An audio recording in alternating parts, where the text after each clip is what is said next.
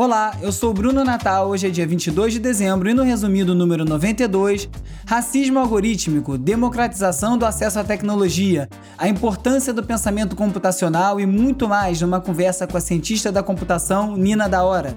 Vamos nessa, resumido. Resumido.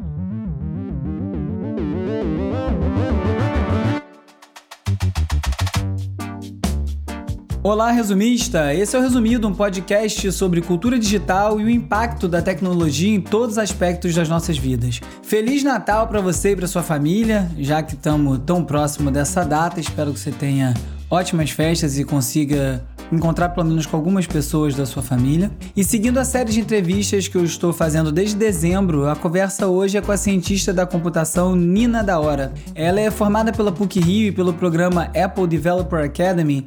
A Nina é também a criadora da iniciativa para ensinar pensamento computacional, chamada Computação da Hora. Ela é apresentadora do podcast Ogunhê, sobre realizações de cientistas negros, é colunista da MIT Technology Review Brasil e mais um monte de coisa. Vamos lá. Oi, Nina, muito obrigada por estar aqui no Resumido. E aí, Bruno, obrigada pelo convite, também é um prazer estar aqui.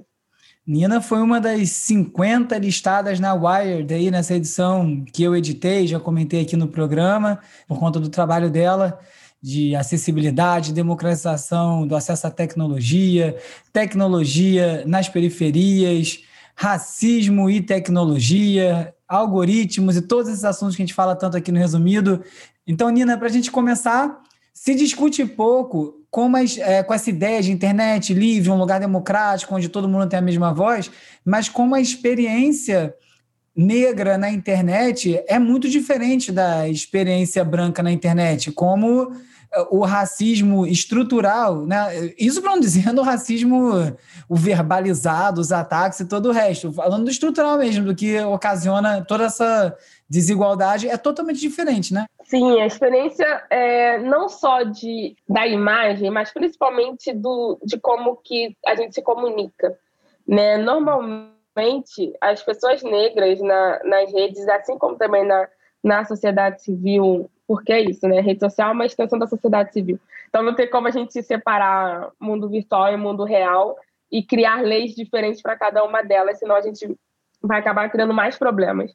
Nessa extensão, ela já diz que nas redes sociais qualquer coisa, qualquer questão ou qualquer reivindicação que uma pessoa negra está fazendo sobre qualquer tema ela já é vista como uma pessoa que está atacando a outra, já é vista como uma pessoa raivosa. Né? Isso acontece muito com as mulheres negras nas redes sociais. Às vezes é a mesma reivindicação que uma pessoa branca está fazendo, só que o, a forma que as pessoas leem o que está sendo escrito é diferente, já na mente, já é, crucificando uma fala que às vezes parte de uma interpretação de fato racista. Então, tem essa questão da comunicação, mas também tem uma outra questão de conteúdos, né? Normalmente, pessoas negras que também estão na mesma área que pessoas brancas ali, que são áreas que, vamos dizer, que hoje estão tendo um, um... As pessoas estão olhando mais, então, por exemplo, pesquisa, comunicação social e mídias sociais. Então, a gente tem pessoas negras pesquisando sobre isso de um ponto de vista, pessoas brancas pesquisando sobre isso de um ponto de vista. Se as duas falam sobre o mesmo assunto na mesma rede social, a gente vê como que, que as coisas são tratadas de forma diferente.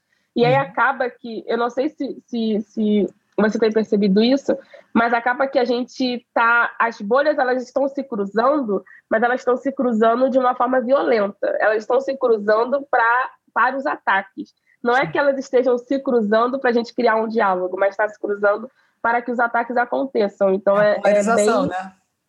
Polarização é uma experiência bem, bem complicada também nas redes sociais, assim, de comunicação, de como que as pessoas já interpretam é, a, o que é lido, o que ela está lendo de uma forma já agressiva e violenta. Mas isso é um problema anterior à tecnologia, né? Eu diria que isso é um problema social. Sim. Os dois exemplos que você deu, as duas questões que você levantou agora, tem muito a mais a ver com, com a questão social do que com a tecnologia, né? Exato. E como que as ferramentas tecnológicas elas acabam tornando isso mais, é, é mais rápido. Os ataques acontecem mais rápido. Então é potencializa. Isso, é, é, é potencializa isso. Não é que decorre da tecnologia exatamente, mas ela acaba potencializando muito rápido, às vezes, uma fala e uma discussão que, que, que as pessoas acabam interpretando já, assim, interpretam de forma errada e respondem de forma errada. E aí já, já gera um desconforto é, para as pessoas negras que frequentam esse ambiente. Queria que você falasse um pouco sobre essa questão do racismo algorítmico. Eu falei aqui algumas vezes no programa sobre questões das ferramentas de reconhecimento facial, de viés, mas seria muito legal ouvir alguém com a sua experiência explicando isso.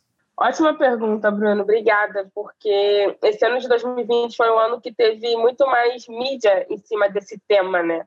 Acabou atravessando um pouco e saindo um pouco das áreas específicas de computação, comunicação, com quem faz pesquisa e acabou entrando na casa de todo mundo, né? Todo mundo ficou confuso, curioso, querendo saber o que é, né? E se de fato isso isso acontece nos algoritmos ou não. E aí eu gosto muito de começar falando sobre esse tema, dizendo que a gente não pode achar que o racismo é dos algoritmos porque os algoritmos são construídos por pessoas. Uhum. Então a gente acaba voltando ao que nós já conhecemos do racismo do nosso dia a dia, o racismo estrutural, o racismo né, na, sua, na sua essência, que é acaba sendo é, adaptado para uso dentro das tecnologias.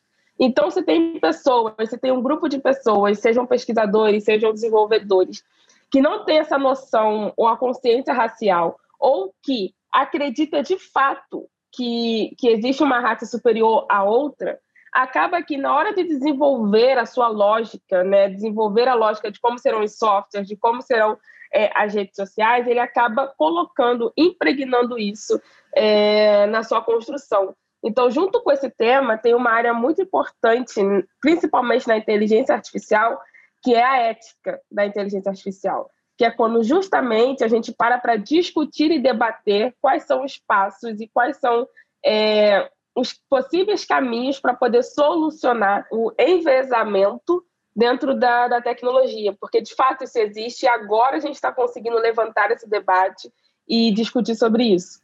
Você pode explicar de uma maneira mais direta e prática como é que esse, esse viés se dá quando está construindo um algoritmo, que muita gente não sabe como funciona, né? Essa construção que você alimenta com conteúdo, enfim, se você puder, se você tiver um exemplo fácil, acho que é, é bacana para ilustrar. Ah, ótimo. É, por exemplo, para quem não conhece, né, algoritmo, você pensa que é, pode pensar igual uma receita de bolo. Né? Você tem ali os ingredientes, você tem as ações que você vai fazer com aqueles ingredientes e ele vai resultar em alguma coisa. Quando a gente fala de algoritmo já focado em racismo algorítmico ou inteligência artificial, é porque, ao mesmo tempo que a gente tem os ingredientes, a gente está tentando contextualizar uma sociedade, um grupo de pessoas, o um mundo, no formato de receita de bolo, no formato de algoritmo. E a gente tem mais complexidades para lidar com isso, mais características para lidar com isso. E aí, como que pode acontecer esse enviesamento? Né? A base de informações, ou seja, vamos dizer que esses ingredientes agora também são imagens.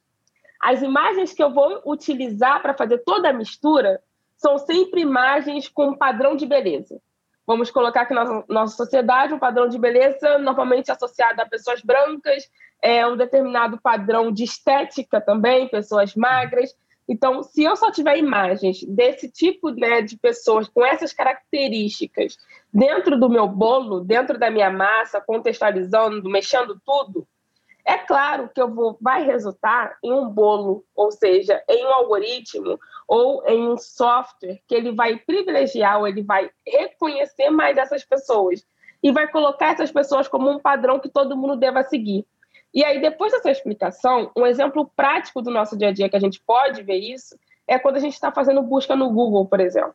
Né? O Google é, foi, há um, há um, tempo atrás, nós fizemos, e na verdade outras organizações muito mais diretamente do que nós pesquisadores, eles foram confrontar o Google falando, explicando que tinha algumas imagens que estavam retornando, ou imagens que eram muito sexistas, ou imagens racistas, como, por exemplo, associar tranças de pessoas negras como tranças feias e tranças em pessoas brancas como tranças bonitas. E aí foi é, meio que colocado isso para o Google. Google, olha, está acontecendo isso. Como que vocês vão resolver isso? E aí a gente já entendia, né? Nós que, que pesquisamos mais assim a parte técnica, a uhum. gente já entende que esses casos acontecem muito. Porque se você realmente não tiver uma base de informações diversa, que vai tratar de diferentes características, com diferentes padrões, com diferentes pessoas, você vai acabar tendendo o seu, o seu trabalho para um lado. Então, um exemplo prático mesmo é o Google. A gente pode fazer vários pesquisar vários exemplos assim que acabam retornando esses vieses para a gente. Quando você fala uma trança feia e uma trança bonita, é o resultado dessa busca. Trança feia, é trança aí. bonita. Você digita e aparece. É isso aí. É, e é também tem um caso que ficou muito conhecido, que foi do reconhecimento facial, que estava reconhecendo negros como gorilas, né? Teve esse caso também. Sim.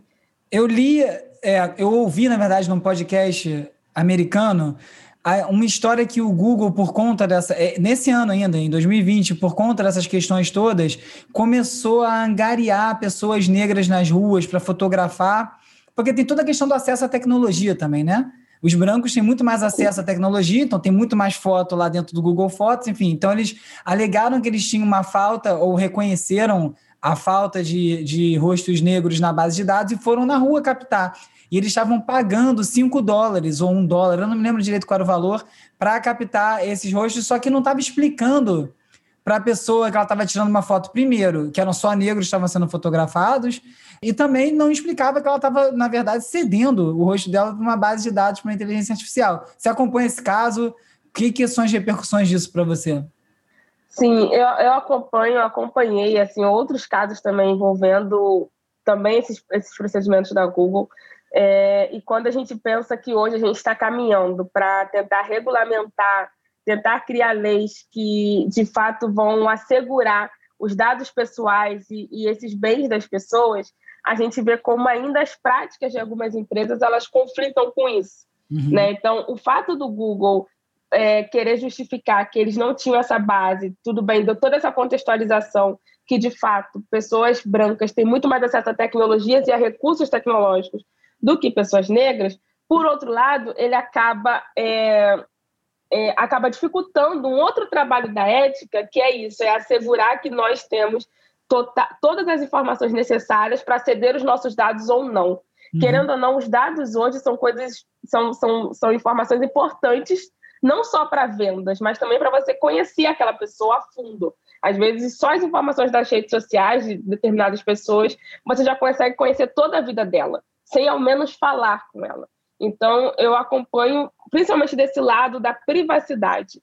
Né? O fato dele não dizer para que, que seriam usadas as imagens, não ter um termo, não ter uma clareza dessas informações para as pessoas, que muitas dessas pessoas nem são é, tão ativas tecnologicamente, Sim. então elas não saberiam nem questionar. Né? Se eu fosse abordada na rua com, que, com, essa, com, essa, com esse argumento, querendo tirar foto minha, eu trabalho na área eu iria logo questionar.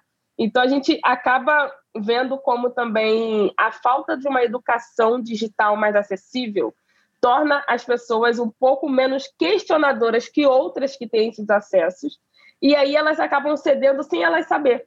E sem elas também entender qual, qual é o, o perigo de você ceder essas determinadas informações, porque podem ser usadas tanto para esse fim, né, de tentar pluralizar o banco de dados deles, mas também pode ser usado para outros fins que a gente não sabe, porque a gente não tem esse acesso Exato. da empresa. E qual seria, então, uma solução a curto prazo e a longo prazo para solucionar essa questão da falta de diversidade nos bancos de dados, já que essa não é uma solução aceitável ou desejável, talvez? Sim, olha, a curto prazo, eu, eu acredito que é a gente elevar um pouco mais os debates e as discussões da área de ética da inteligência artificial. É, a gente precisa que esse, que esse debate, essa construção que está sendo feita pelos pesquisadores que estão nessa área, e quais são essas construções? Né? Tem pesquisadores como a Sofia, Sofia Moba, é, que escreveu Algoritmos da Opressão, né, um livro onde ela detalhou ali diversas opressões que o buscador do Google faz com a gente sem a gente perceber e as origens disso, né? Que são origens que vêm muito antes da tecnologia. Então, acho que a gente pegar essas publicações, esses recursos, esses pesquisadores que já estão levantando esse debate e tornar esse debate mais acessível para as pessoas. Porque eu acredito que só o questionamento vai fazer com que essas empresas, enfim, pessoas que trabalham com isso, elas se responsabilizem e tendam a mudar a forma que elas hoje é, obtêm esse, esses dados. Por outro lado, a longo prazo, a gente vai precisar e precisamos, na verdade, repensar os modelos que nós usamos de machine learning, né? A forma que a gente treina. O que eu estou querendo dizer com isso? Se hoje eu tenho um modelo que reconhece é, rostos facilmente nas redes sociais, por exemplo, eu preciso repensar e entender. Eles precisam, de fato, abrir um pouco mais as informações de como que são realizados esses procedimentos, porque nós precisamos ter uma construção mais aberta. A longo prazo, eu acredito que a inteligência artificial e esses modelos que nós usamos de machine learning, de aprendizagem de máquina, eles precisam estar mais acessíveis e mais abertos e menos fechados a negócios. Porque esse, esse, esse, essa questão deles, deles fecharem esse, essas áreas e, e, e, enfim, esses procedimentos acabam dificultando pesquisas que podem ser geradas e podem ser pensadas, possíveis soluções para uma comunidade inteira, para uma sociedade. Gente como você, né? Exato, exato. Se eu não estou nesses ambientes, se eu não estou nessas empresas, eu não tenho esses acessos. E eu tenho que aí dificulta ainda mais o meu trabalho e torna ainda mais longo uma pesquisa que poderia estar hoje ajudando as pessoas já nas redes sociais, mas que acaba sendo postergada porque a gente sempre tem alguma falta de informação. Então, acho que precisamos desses dois paralelos. Um é esse questionamento ser mais. É, a curto prazo, eu acredito que isso possa funcionar, porque tem muitos pesquisadores fazendo e trabalhando para isso, uhum. e a longo prazo, que esses processos sejam mais abertos. Né? Acho que a cultura do, do open source precisa chegar na inteligência artificial. É, e eu acho que essas questões todas que a gente está falando também tem muito a ver com a democratização ao acesso à tecnologia, né? Tecnologia nas periferias. Fala-se muito é, que a gente precisa dar essa oportunidade, que tem vários gênios nas periferias, como você e como outras pessoas, que precisam ter o acesso para poder trazer as novas soluções. Que novas soluções são essas? Você que vive essa realidade, você que, que traçou esse caminho brilhante, como é que você vê essa contribuição? O que, que a gente está perdendo enquanto, enquanto nada disso acontece? E ainda vou adicionar mais uma coisinha nessa pergunta, que é sobre essa suposta democratização do acesso, democratização digital através dos telefones celulares, que me parece uma coisa bem incompleta para a necessidade que a gente tem. Então, eu queria que você comentasse isso. Não, ótimo, ótimo questionamento, pergunta. É, primeiro que está perdendo 90% de soluções que poderiam, de fato, hoje estar tá ajudando a sociedade porque o que eu mais vejo, infelizmente, são soluções tecnológicas ótimas que atendem um público da sociedade, que é o público que, é, que tem aqueles recursos tecnológicos, é o público que vai ter o recurso financeiro para comprar aquilo ali, é o público que está na área que vai receber aquele, aquela, aquela inovação tecnológica.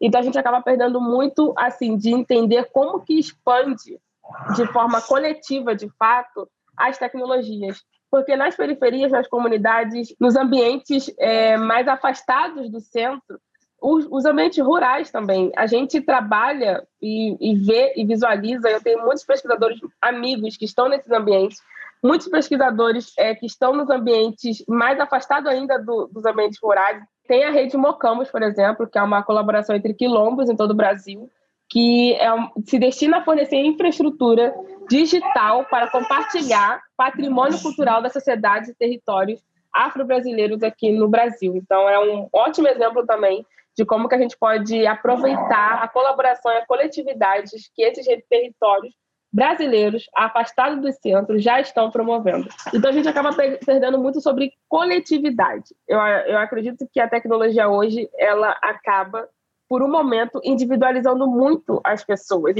individualizando no, no sentido que as pessoas não conseguem é, se encontrar entender o que elas têm de coisas parecidas para poder co-criar a partir dali. E isso acontece direto nesses ambientes que eu falei, está sempre co-criando, porque uma pessoa só não consegue fazer é, e consegue lidar com os problemas que a gente tem nesses ambientes. Uhum. Então, a, gente, a gente acaba perdendo muito de criação tecnológica que vai fazer diferença na sociedade. Quando eu falo sociedade, eu não estou falando uma parte da sociedade, como a galera faz, mas da sociedade de fato. como é que vai vir a solução para problemas específicos de fora para dentro. Essas soluções precisam vir de dentro para fora e, obviamente, é a, a população que está excluída desse processo, excluída desse acesso, é a maior parte da população, é a que mais precisa dessas soluções, né?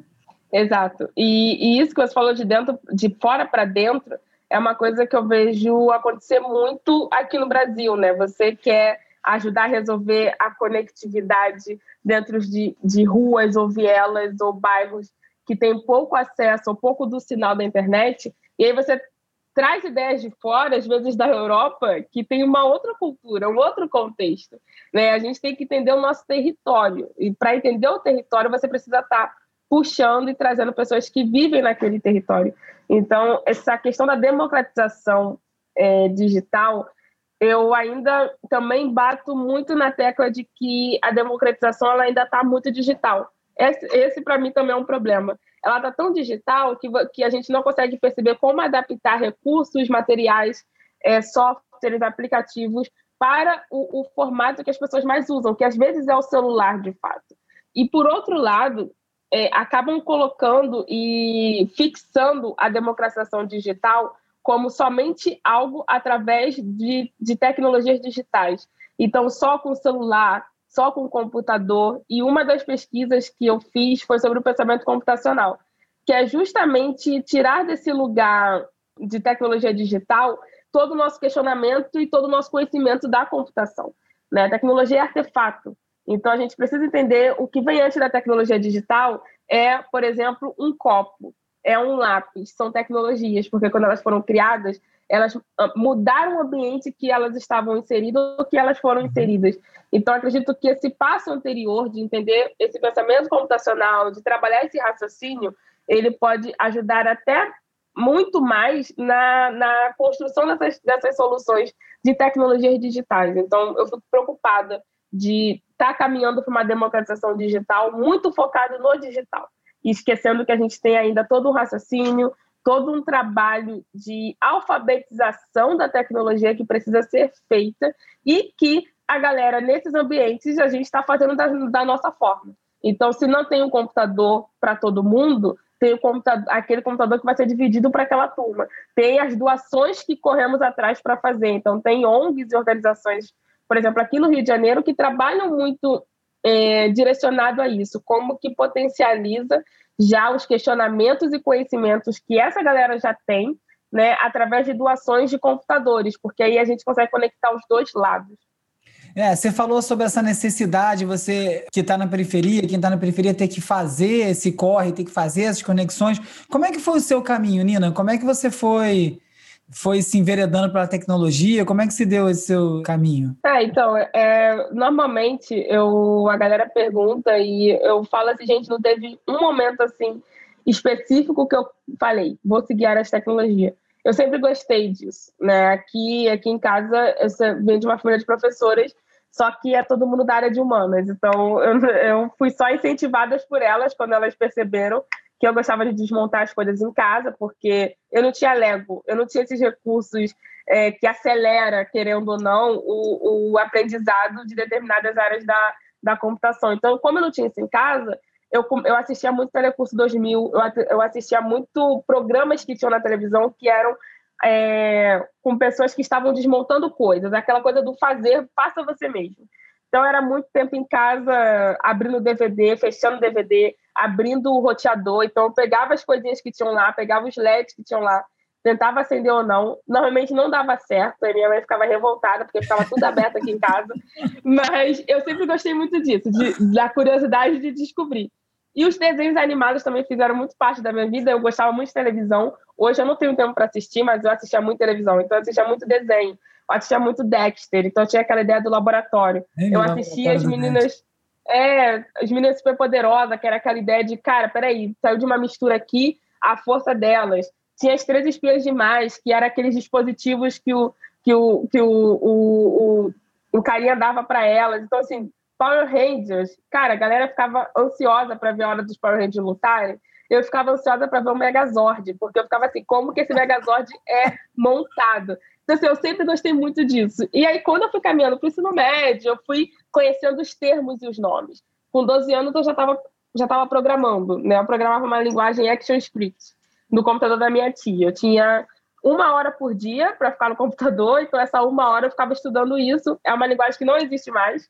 E aí, quando eu cheguei no ensino médio, eu fui descobrindo os nomes, né? Os nomes que eram os nomes corretos. Então, ciência da computação, mecatrônica, robótica, parará. E eu falei, cara, é um mundo por onde que eu vou começar? E aí eu fechei para ciência da computação, primeiramente, porque, de fato, eu gosto do, do termo quando se forma cientista da computação, e também porque era uma. É, tem aquela coisa do ego também, é, né? Aquela claro, coisa do cientista.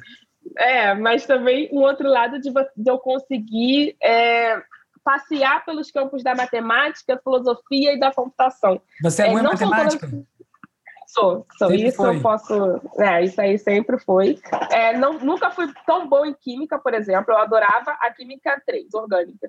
Mas matemática não. Matemática era o que eu ficava ali, gastava um tempo, investia um tempo estudando. Era o nível de, de professor corrigir e não entender a minha conta. Eu ficava ali a manhã toda brigando com o professor até ele entender o que eu tinha colocado na resolução. Ai. Enfim, era eu era um pouco mais chata. Hoje eu, hoje eu acredito que eu seja um pouco mais legal em relação a isso. Mas matemática só... era uma matéria que eu gostava. Você falou no início que você ia para casa da sua tia e programava no computador dela, mas como é que você chegou? Como é que você descobriu? Ó, existe uma programação? Como é que, sei lá, eu quando era pequeno tinha um, um, um cara no meu prédio tinha um MSX e a gente ficava programando jogos para jogar. Sabe o que é MSX?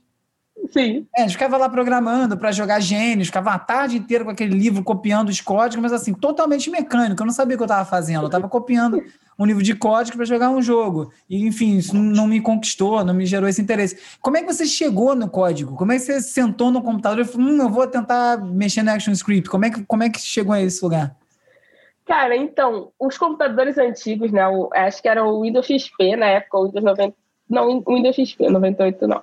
É, no Windows XP você, você, me, você me faz me sentir uma múmia quando você fala que o Windows XP é um Windows tão antigo assim. É, você está me fazendo me sentir com 800 anos.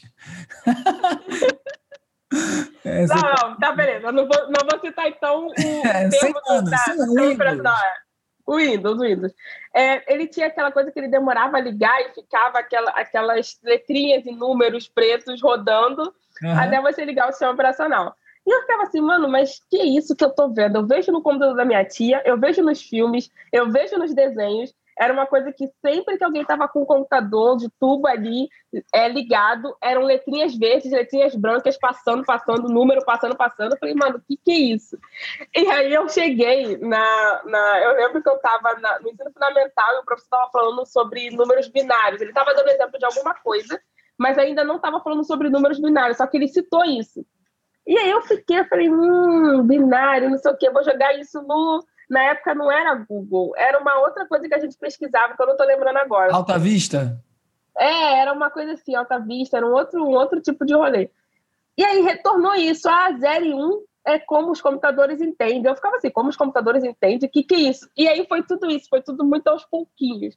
Eu ficava curiosa com uma coisa, eu não sabia como pesquisar aquilo. Aí qualquer palavra que eu conseguia pescar, eu conseguia relacionar, eu ia pesquisando, pesquisando. E aí eu fui pesquisando, começando esses 0 e 1, aí fui entendendo, ah, eles entendem assim. Mas, cara, como que a gente faz para eles entenderem assim? E aí eu ficava dias com isso na cabeça.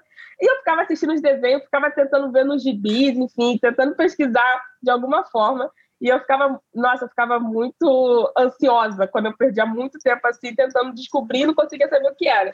E como que eu cheguei no ActionScript? Eu entendi o termo linguagem de programação, que é, era na, na época que eu li, eu li aquelas revistas, não sei se, se você vai lembrar, eram revistas que vendiam na banca, eu juntava o dinheiro da escola para comprar essa revista, que eram aquelas, são aquelas revistas assim, é, sem, sem termos da informática. Ah, Aprenda aqui, eram essas revistas. E aí nessa revista tinha uma página falando de linguagem de programação.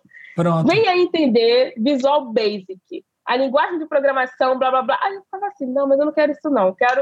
Aí eu fui entrando, entrando, entrando. O ActionScript na época era uma linguagemzinha muito usada para jogos 2D uhum. né, para Flash, jogos em Flashes que hoje a gente usa o, o Flash, enfim, tem outras linguagens. Nem sei se o Flash está ativo ainda, mas era Acabou agora de vez, é. É, acabou de vez. E aí, essa revista estava dizendo isso, a linguagem de programação como essa plataforma, essa interface como que o computador poderia entender e como que a gente escreveria isso para ele, como que a gente escrevia isso para ele.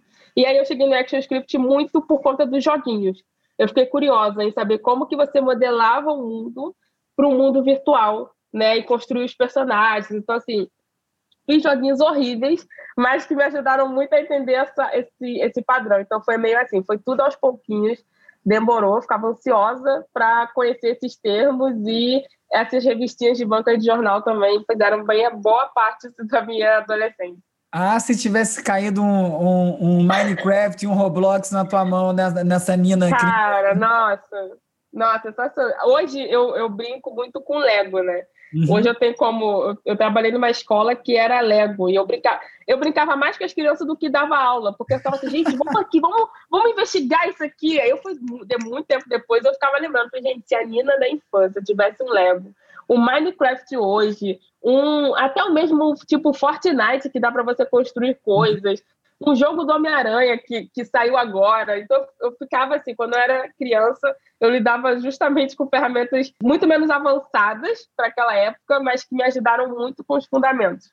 Cara, a importância que é o acesso às tecnologias, o acesso às ferramentas. Que bom que, pelo menos pelo celular agora, esses jogos popularizam. E eu acho que muita coisa vai surgir daí. Eu acho que vão ter muitas ninas vindo daí. é, é que não dá é para a gente esperar que venham várias ninas com a mesma energia e determinação que você teve. Precisa facilitar esse caminho, esse processo para incluir mais gente. Sim, não, com certeza. Eu fico, eu fico muito feliz quando eu vejo pessoas como a Caterine a Cat da matemática, é, que está com 11 anos e tem um canal no YouTube explicando sobre matemática de forma diferente, trazendo as crianças pretas para perto dela eu fico muito feliz quando vejo já essas iniciativas na infância, principalmente com pessoas, com jovens negros, com crianças negras, porque é, é uma fase que, de fato, a gente precisa ter referências perto, a gente precisa ser incentivado. Eu, com certeza, e admito muito que o incentivo da minha família fez total diferença, porque tem muita gente que não tem nem esse incentivo por perto já não sabe por onde começar e não tem esse incentivo, acaba caminhando para outros lados. Então, eu fico muito contente, de fato, quando eu vejo pequenos passos sendo dados. É, por mais que os obstáculos sejam muitos, a gente não, não continue juntos, assim, não desista, sabe?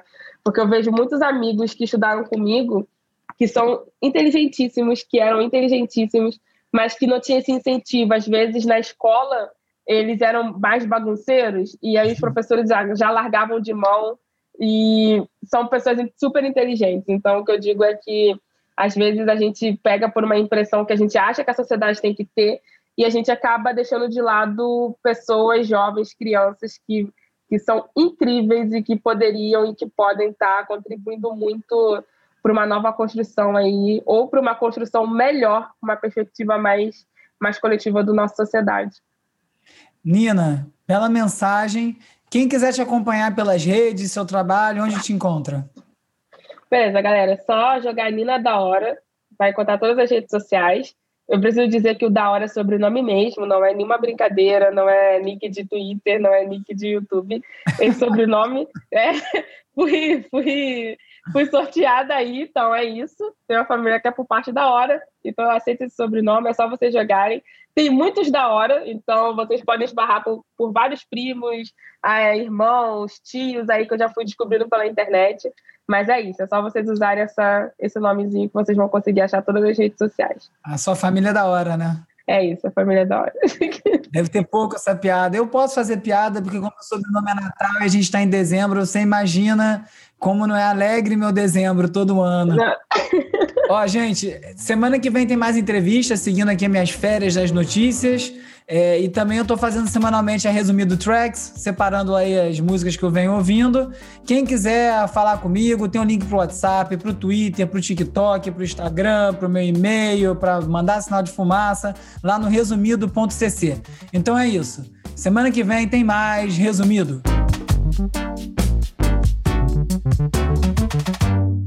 Resumido. resumido.